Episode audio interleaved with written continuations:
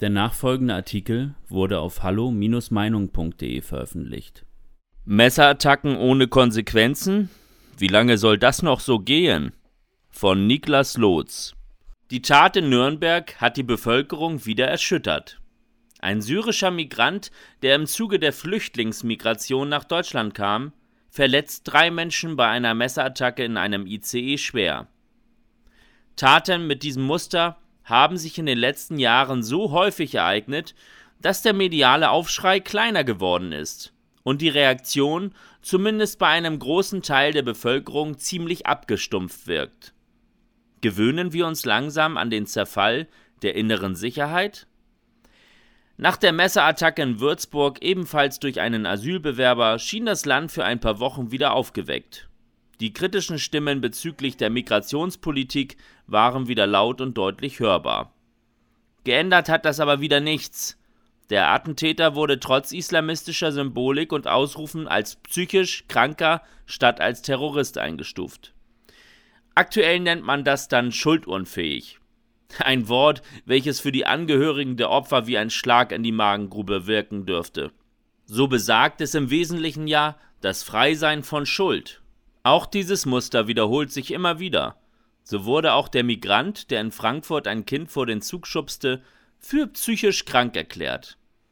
Da ist es nicht verwunderlich, dass bei der Bevölkerung der Eindruck entsteht, dass bei einer bestimmten Täterklientel der Stempel psychisch krank viel häufiger verwendet wird als beispielsweise bei deutschen einheimischen Tätern.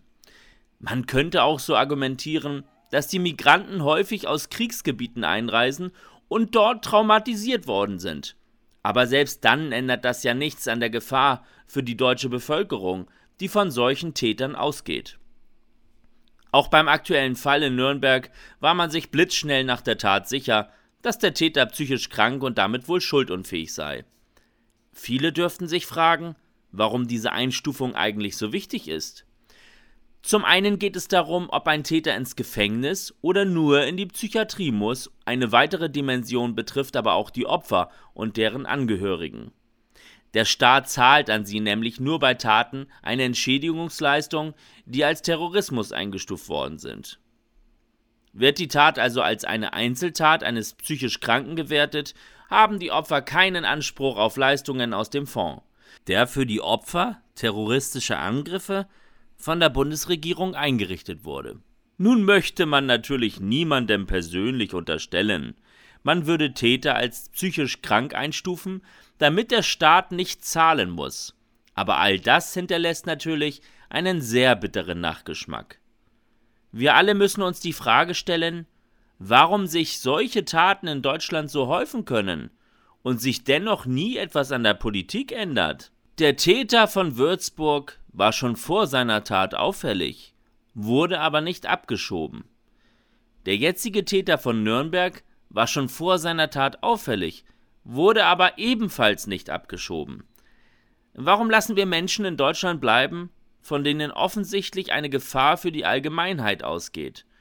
Warum werden Migranten nicht sofort abgeschoben, nachdem sie die erste Straftat begangen haben? Warum wartet man jahrelang, bis die Straftaten immer größer werden und am Ende ein Attentat, meistens per Messer steht? Die Antworten auf diese Fragen ist leider offensichtlich. Diese verantwortlichen Politiker gewichten ihre Ideologie der offenen Grenzen und der Weltoffenheit höher als die Bewältigung der konkreten Probleme und Gefahren, die diese Migration mit sich bringt. Einen politischen Kurs zu fahren, der einwanderungsfreundlich wirkt, ist ihnen wichtiger, als die Sicherheit der eigenen Bevölkerung zu garantieren. Diese bekommt dann nur Beschwichtigungen zu hören, es wäre doch alles gar nicht so schlimm und man solle nicht übertreiben. Ein aktuelles Beispiel dafür? die scheidende Bundeskanzlerin Angela Merkel. Diese Frau besaß wirklich die Frechheit, öffentlich zu äußern, aus ihrem Wir schaffen das wäre ein Wir haben es geschafft geworden. Vorfälle wie die Kölner Silvesternacht erwähnte sie in ihrer Aussage so, als wären es erwartbare Verwerfungen gewesen. Die deutsche Bevölkerung mit sowas zu vertrösten und den vielen Opfern dieser Asylpolitik rhetorisch ins Gesicht zu spucken, Das hat also Frau Merkel wirklich geschafft. Am Ende ist es aber die Bevölkerung selbst, die sich fragen muss, wie lange sie diese Zustände noch tolerieren oder verdrängen möchte. Dass diese Zustände unter der Ampelregierung auf Druck der Grünen durch eine noch offenere Migrationspolitik viel schlimmer werden, dürfte jedem mit gesundem Menschenverstand klar sein. Die Frage ist hier, wie schlimm muss es eigentlich werden, bis es irgendwann auch wieder besser wird. Durch Corona wurde das Thema Migration weitgehend aus der öffentlichen Debatte verdrängt. Vorfälle wie in Würzburg oder Nürnberg zeigen aber, dass sich die Situation keineswegs verändert, geschweige denn verbessert hat. Wenn sich nun nicht noch alles weiter zum Negativen verändern soll, darf weitere Migration dieser Art nicht mehr stattfinden. Und vor allem braucht es in der Zukunft eine Regierung, die überhaupt den Willen hat, dieses Themenfeld zu bearbeiten. Weitere Beiträge finden Sie auf hallo-meinung.de. Wir freuen uns auf Ihren Besuch. Liebe Zuhörer, ohne Sie wäre unsere Arbeit nicht möglich. Alle Informationen zu unserer Kontoverbindung finden Sie im Begleittext. Herzlichen Dank für Ihre Unterstützung.